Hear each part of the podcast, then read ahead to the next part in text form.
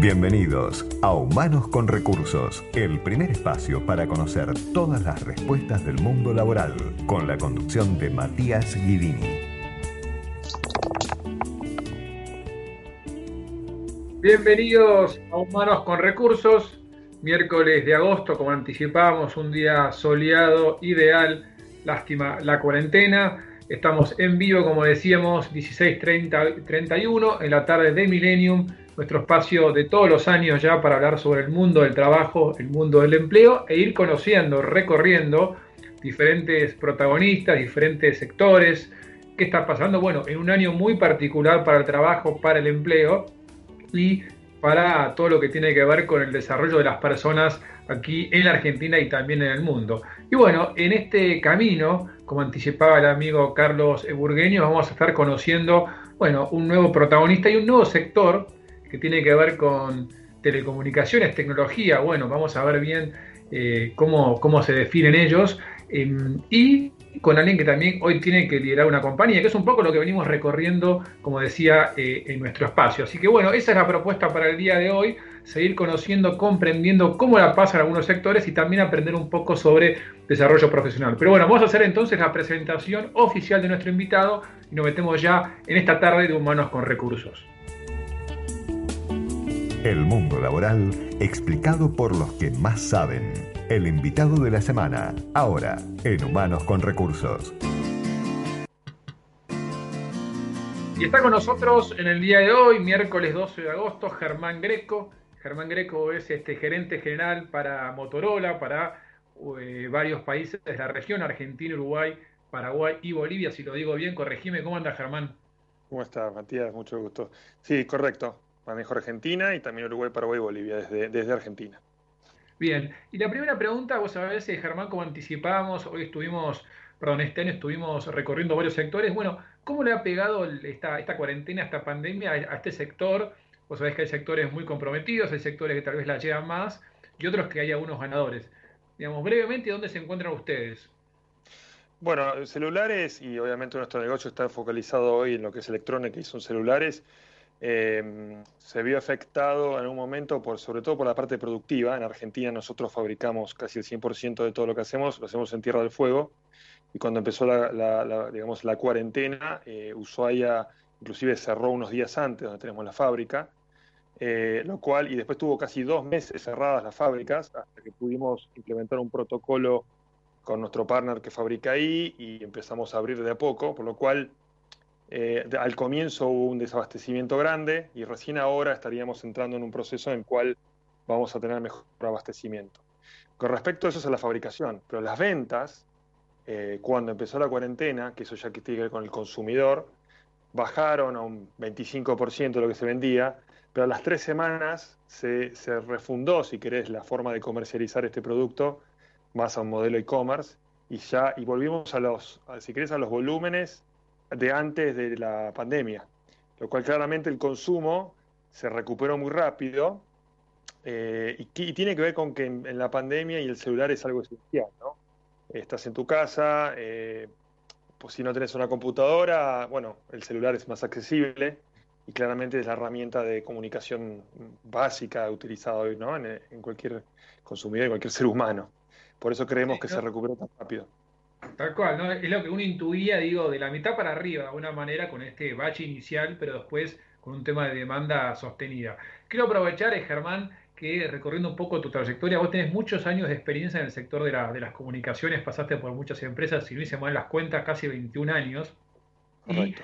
Y eh, me gustaría entender, de vuelta, te doy tiempo para pensar en este tiempo, ¿cuál fue el principal cambio? ¿Qué, qué fue esa, digamos, ese, esa, esa decisión o esa transformación que cambió la industria que vos decís, acá hubo algo que pasó que cambió la regla del juego, si es que existió, ¿no? Pero de vuelta, eh, uno piensa un sector que realmente es muy dinámico, donde hoy tenemos, como bien decís vos, una computadora en la mano.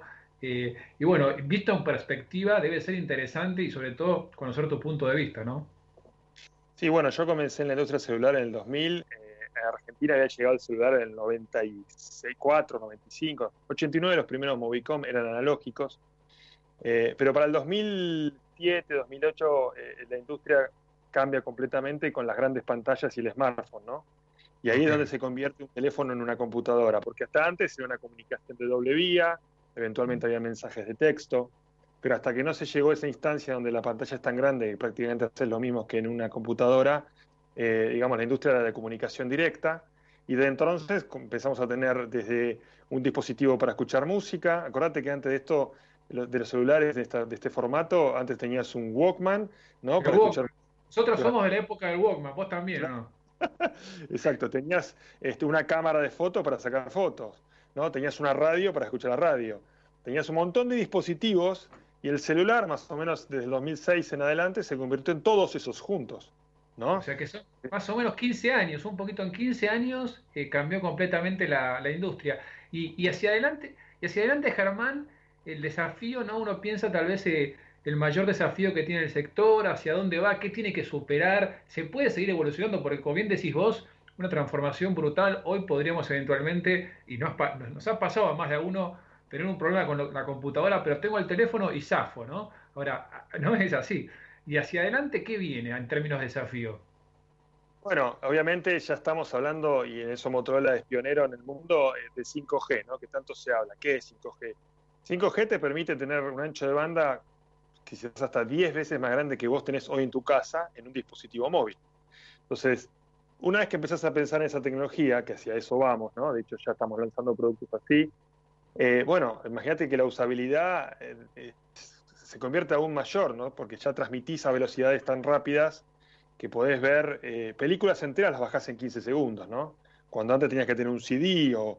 Entonces, obviamente hay mucha tecnología relacionada con eso, la velocidad del 5G hacia donde vamos, y absolutamente todo lo que haces con el teléfono, con esa velocidad, puede cambiarte, ¿no? Desde ver películas en streaming, pero en la calle, ¿no? No en tu casa. Eh, obviamente para eso tenés que tener pantallas más grandes. Pero bueno, se viene algo ah, muy fuerte relacionado a eso, a la comunicación de otra manera, ¿no? ¿Y, qué pasa con eso en el mundo, no? Que es un poco eh, cuando uno em, eh, analiza diferentes sectores, a veces estamos en la vanguardia, vamos a poner por ejemplo en la agroindustria, donde a veces marcamos tendencia, después hay sectores donde todavía estamos muy atrasados en el comercio electrónico, si bien ahora ha habido un empuje importante. Si uno yo pudiera ver las tendencias globales, que supongo que es parte de tu tiempo, ¿no? Ver qué, eh, hacia dónde va esto, cómo está Argentina y aparte de la conectividad, ¿qué se viene, ¿no? ¿Se vienen pantallas más grandes? ¿Se viene, ¿Qué se viene? Bueno, nosotros, eh, para que te una nosotros planificamos el portafolio casi a cuatro años para adelante. Entonces, estamos viendo tecnología que eventualmente llega en tres o cuatro años. Eh, entonces, obviamente, uno trabaja constantemente en, sobre todo, hacer el catch-up entre que esa tecnología sea factible y que el consumidor la pueda utilizar y entender. Muchas veces hemos tenido productos extraordinarios que son entendidos por un ingeniero, pero un consumidor no. ¿sí? Entonces, ¿Vos sos ingeniero o no? Soy ingeniero, pero, pero por eso, eh, la brecha entre, entre la idea fantástica o la innovación, que de eso vivimos, y que el consumidor pueda digamos, consumirlo y utilizarlo, para la redundancia, es lo que uno tiene que afinar ¿no? y achicar. Cuando esa brecha se une es cuando la, digamos, la tecnología funciona. Se viene, se viene que nuestros teléfonos ya tienen tanta capacidad de, digamos, de hacer cosas al mismo tiempo que en el futuro no muy próximo vas a poder poner un teléfono en una mesa y directamente con un teclado y un mouse y, tu propia tele es tu, propio, tu propia computadora, sin ni siquiera ningún dispositivo, ningún cable. O se vienen cosas como que el mismo dispositivo celular poniéndole un joystick se convierta en, un, para jugar videojuegos. ¿sí? Eh, el procesador es tan fuerte y tiene tanta memoria y la forma de transmitir la información tan increíble últimamente y más con 5G que necesitas cables, ¿no? Entonces se viene mucho de eso, ¿no? Y hacia eso hay que ir. Obviamente el gran trabajo nuestro es poder explicar al consumidor cómo hacerlo para que sea fácil para el consumidor. sí, y, también, y, también, obviamente imagino adaptarlo a, a, la realidad de cada país, ¿no? Obviamente eh, Argentina y, el Cono Sur después tienen sus, digamos, sus detalles en términos de, bueno, en términos de, mercado, condiciones, situación, también obviamente la tecnología, lo que decías vos, ¿no? Déjame agregarte algo, Rezo. Vos dijiste cómo estamos, si somos atrasados o adelantados. A ver, 5G, por ejemplo, ya es una, es una tecnología que se define los estándares y hace un año y medio ya empezamos a tener producto activo y, y 5G en Estados Unidos, por ejemplo. Europa viene ahora, está bajando. Eh, Brasil lanzó hace poquito la red 5G, la primera red 5G. México está por lanzar. Eh, Japón ya lanzó. Nosotros todavía estamos en una etapa posterior porque falta todavía que se liciten las bandas, es un tema tecnológico, ¿no? Eh, y ahí está, bueno, obviamente es una cuestión que el gobierno tiene que licitar y las operadoras comprarlo y luego instalar las redes. Deberíamos estar un año atrasado con el resto del mundo, generalmente pasa entre un año y dos, ¿sí? Pero está, es inminente, ¿no? Eh, nosotros vamos a tener dispositivos 5G inclusive antes que llegue la red. Dispositivo que vos vas a poder comprar acá, vas a llegar a Estados Unidos, vas a poner un chip de la operadora de Estados Unidos y va a andar en 5G. Entonces, pero van a estar listos para cuando en Argentina esté la red, van a estar los productos, ¿no?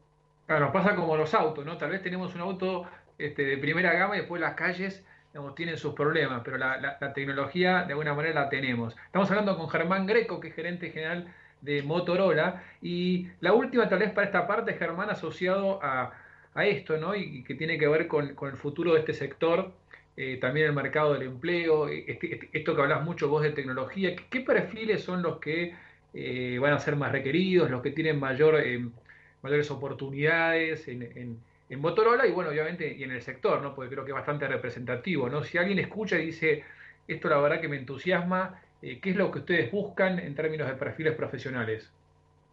Bueno, obviamente somos muy amplios, tenemos este, una apertura enorme de diferentes carreras, pues la oportunidad es enorme, tenés áreas de comercializaciones, áreas de ingeniería, tenemos áreas de productos donde estamos desarrollando. Entonces, es muy amplio. Nosotros, obviamente, yo tengo, yo soy ingeniero y tengo un perfil de ingeniería, pero tengo, hay licenciados en administración, hay abogados, tenemos también un departamento importante. Es muy amplio.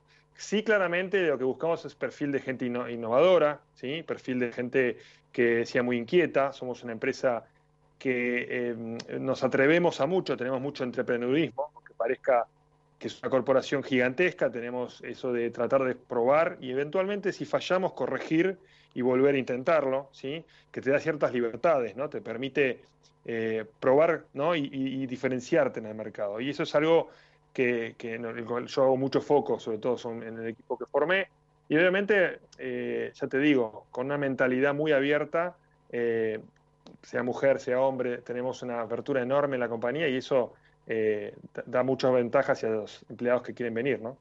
¿Cuánta gente son hoy, hoy en Argentina y después en la región, Germán?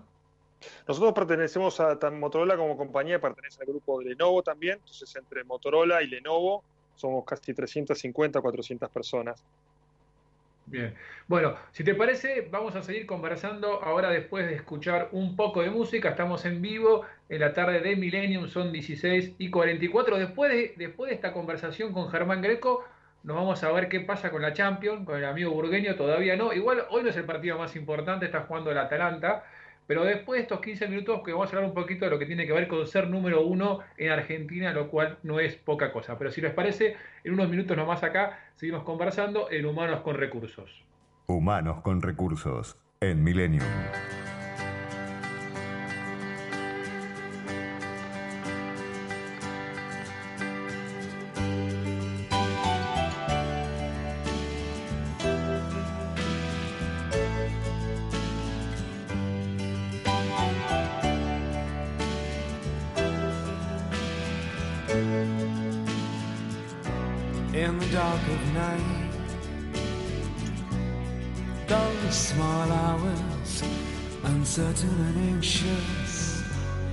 And to call you.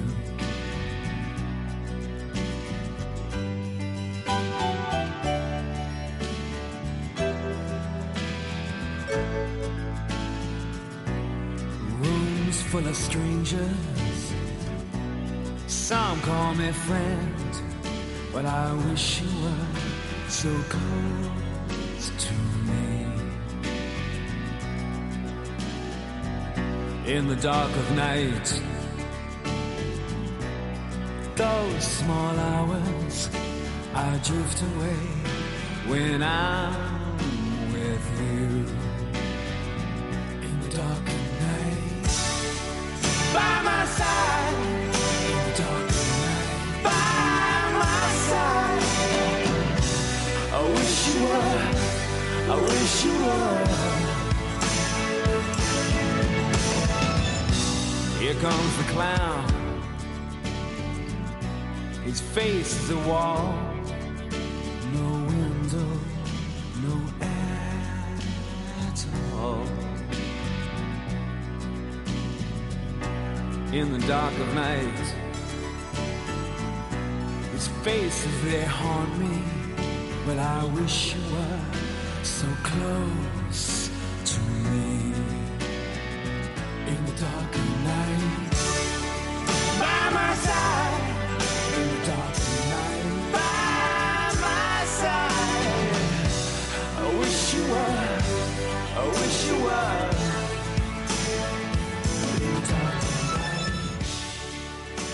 Seguimos en la tarde de Millennium, estamos en vivo, en unos minutos nada más, el vuelo de regreso habitual de todas las semanas con el señor Santiago Ponlecica y Gisela Larsen, pero nosotros todavía tenemos un ratito para conversar con nuestro invitado del día de hoy, aquí en Humanos con Recursos, que es Germán Greco, gerente general de Motorola. Estuvimos hablando un buen rato sobre las tendencias en el mundo de telecomunicaciones, qué se viene en celulares, ¿no? que eso que tanto nos gusta, pero me gustaría ahora, Germán, meternos un poco en el mundo del, de quien es un gerente general, un número uno, un CEO, como te guste llamarlo, y primero entender, bueno, em, cómo se ha transformado, por dónde pasa hoy la agenda de alguien como vos en este contexto, imagino, súper incierto de eh, pandemia, cuarentena, y bueno, si uno tuviera que pensar, ¿no? levantarse todos los días, decir, bueno, ¿cómo es mi agenda? ¿no? ¿Dónde pongo el foco?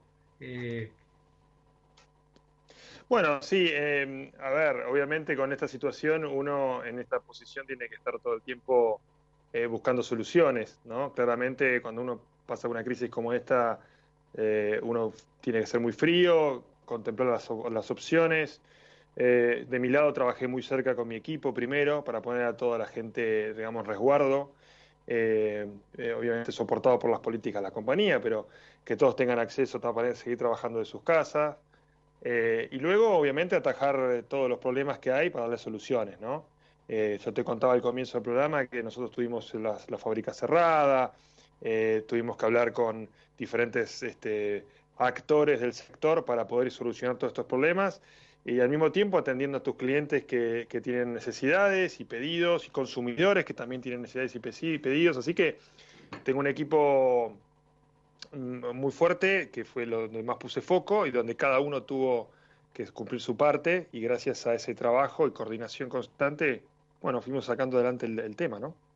Y está bueno esto, ¿no? Uno muchas veces cuando uno eh, arranca una carrera, que después te iba a preguntar, eh, bueno, sueña con llegar, ¿no? Eh, crecer, eventualmente ser quien dirige una compañía. Digo, ¿está bueno ser esto de general? ¿Vos lo disfrutás o a veces sentís que, bueno, eh, tiene estas cosas que son un poco más duras? O, mejor dicho, vamos por lo positivo. ¿Qué, qué es lo bueno? ¿Qué es lo que más disfrutás?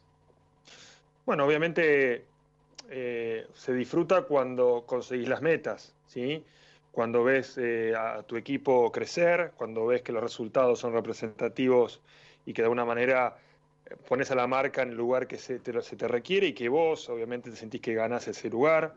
Eh, son todos pequeños logros que uno va haciendo que se- se- son los momentos de, digamos, de mayor alegría.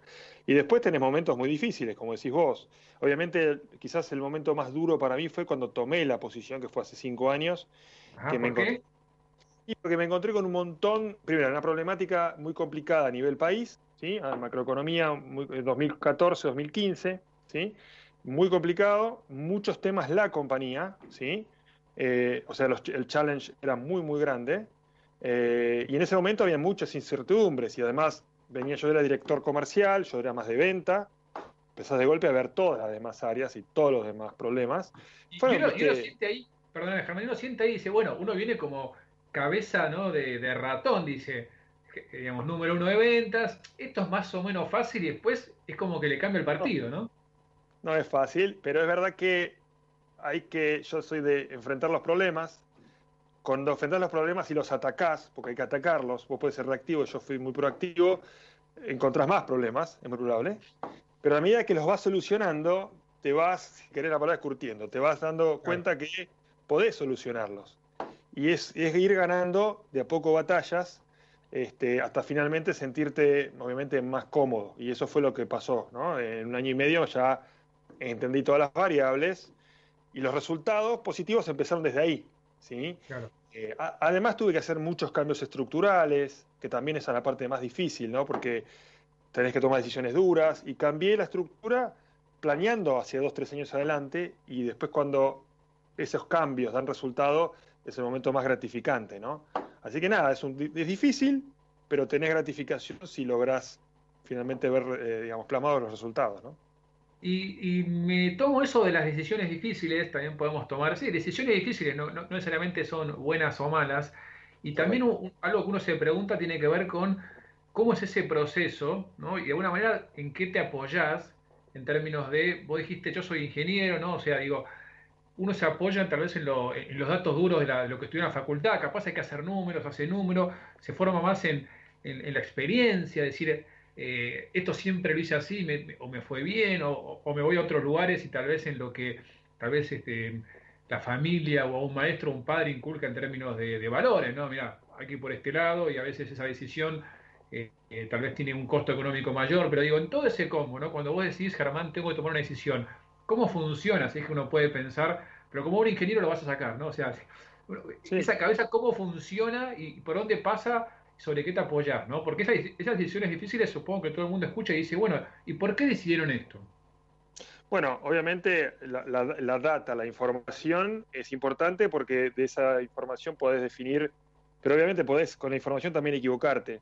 Por eso yo digo que hay un tercio de, es información, un tercio es tener un equipo que te soporte, eh, eh, porque tenés que hacer war rooms, ¿no? reuniones de grupos y discutir a veces las soluciones, a veces son propuestas, a veces son ideas tuyas, pero hay que hacer una conversación de dos vías, a veces simplemente lo sentís, a veces te das cuenta. Intuición. ¿sí? ¿Juega la intuición ahí? Sí, siempre hay. hay y, a, a, medida que, y a medida que más pasa el tiempo, con la experiencia, la intuición empieza a ganar valor o, o más lugar, porque ya pasaste por ciertas cosas que se repiten hay un gran porcentaje que se repite, entonces empezás a darte cuenta por dónde viene la cosa y a veces tomar la decisión inclusive más rápido. Pero creo que a veces, pero toda esa, esa, sumatoria, y también es verdad que con el tiempo cada vez tomas más rápidas las decisiones, y además si encima esas decisiones son acertadas, bueno, empezás a repetir alguna de esas recetas. No siempre, y sobre todo, eh, digamos, yo creo que Argentina es uno de los países más difíciles de administrar eh, en el mundo, pero tenés una experiencia tan grande y aprendes tanto de tantas cosas que pasan, que también que te, te, vas haciendo cada vez más fuerte profesionalmente porque vas aprendiendo cada vez más cosas, ¿no? Es como ese doctor que tiene muchos años y ya sabe lo que tiene la persona cuando entra, ¿no? No necesitas hacer test. Te pasa eso con el tiempo. Igual siempre seguís aprendiendo, ¿eh? Siempre, siempre seguís... seguís aprendiendo. Muy bien. Estamos hablando con Germán Greco, nos quedan unos pocos minutos, dos cortitas finales, Germán. Una tiene que ver eh, gente que eh, está en un proceso de selección, supongo que en tus veintipico de años de, trabajar en empresas, has tomado mucha gente para tus equipos y más allá de todo lo que uno evalúa, no sé si hay un lugar donde vos decís, esto es lo que yo miro y esto no es que sea un pasa no pasa, pero esto es lo que yo escucho con especial atención que tiene que ver con qué, o sea, qué es lo que mirás en la gente para decir, a ver, a ver si esto puede estar en mi equipo, ¿no? Bueno, me, me pasa que obviamente el background del estudio, eso es muy importante, ¿sí? Pero es, una, es otra vez, es un porcentaje de la, de la, si querés, la receta pero es importante, primero, obviamente, notar cómo es la persona. Yo trabajo mucho de tratar de sentir su, digamos, obviamente su experiencia es importante, pero cómo es la persona, que sea un profesional respetable, que tenga ciertos valores, para mí es muy importante los valores, ¿sí? Eh, y cuando, cuando uno va trabajando en el proceso de selección te vas dando cuenta si esa persona comparte los, tus valores, los valores de la compañía, si, si tiene esta, esta inquietud de probar y errar, que no tenga temores, todo eso son, es un combo que, bueno, eh, en el proceso también, insisto, y, y, a veces te das cuenta, en, las mismas, en el mismo proceso te vas dando cuenta, eh, y generalmente, bueno, vengo, vengo atinando, si querés, a, a los resultados gracias a eso, ¿no? Pero, pero bueno, yo todo un poco. Esta porción por no, el, el, valor es la actitud, ¿mata capacidad o no? Te la tenés, te la tenés que jugar. Yo creo que sí. La creo actitud que sí, muy bien. Sí, era difícil igual, te dice la trampa, pero la última, Germán, Recomendación final para aquellos que, de vuelta, estamos hablando con Germán Greco, que es gerente general de Motorola en Argentina, Paraguay, eh, Uruguay y Bolivia. Para aquellos que quieren llegar a ser número uno, dirigir una compañía, pensá en gente joven, no sé si tenés hijos, sobrinos o alguien, y te escuchan y dicen, bueno, ¿qué tengo que hacer de todo tu abanico, de toda tu experiencia que te pasó en estos veintipico de años, como para llegar a este lugar? Aprender mucho, ser muy inquieto, constantemente entender las necesidades de, si estás en una empresa, cuáles son las necesidades de la empresa, porque esas necesidades son las que al fin y al cabo te llevan a, ese lugar y vos ser una persona súper práctica y ayudar, siempre ser eh, la mano, eh, predispuesta, actitud positiva, proactivo, eh, todas esas variables sumadas obviamente a tus conocimientos eh, y obviamente si son, depende de la empresa, ¿no? Vas por el lado comercial o por el lado financiero, eso, eso, es básicamente el combo que se necesita definitivamente, ¿no? Bien, bueno, nos quedamos sin tiempo, Germán. Eh, te agradecemos mucho por esta comunicación que la está haciendo desde un celular y supongo que debe ser Motorola, así que se escucha muy bien. Pasamos el mensaje, pero verdad, es un celular, lo estamos viendo. Después van a ver cómo queda grabado en el canal nuestro en Guidini Rodil. Así que bueno, gracias por acompañarnos. Conocimos un poquito más de lo que es el sector de telecomunicaciones, qué se viene, los teléfonos que todos nos gustaría tener en algún momento, los 5G y también un poco algunas recomendaciones para llegar a manejar una compañía. Nosotros hasta aquí llegamos en el día de hoy. Dejamos la tarde de Milenio en este día espléndido con el vuelo de regreso el señor Santiago Ponlesica y la señora Gisela Larce y nos volvemos a encontrar entonces la semana que viene. Chao. Muchas gracias. Esto fue Humanos con Recursos. Te esperamos todos los miércoles a las 16.30 para seguir conociendo todas las respuestas del mundo laboral. Reviví este programa solo por el canal de YouTube de Guidini Rodil y seguinos en LinkedIn, Facebook y ahora también en Instagram. Humanos con Recursos, una producción de Guidini Rodil para FM Millennium.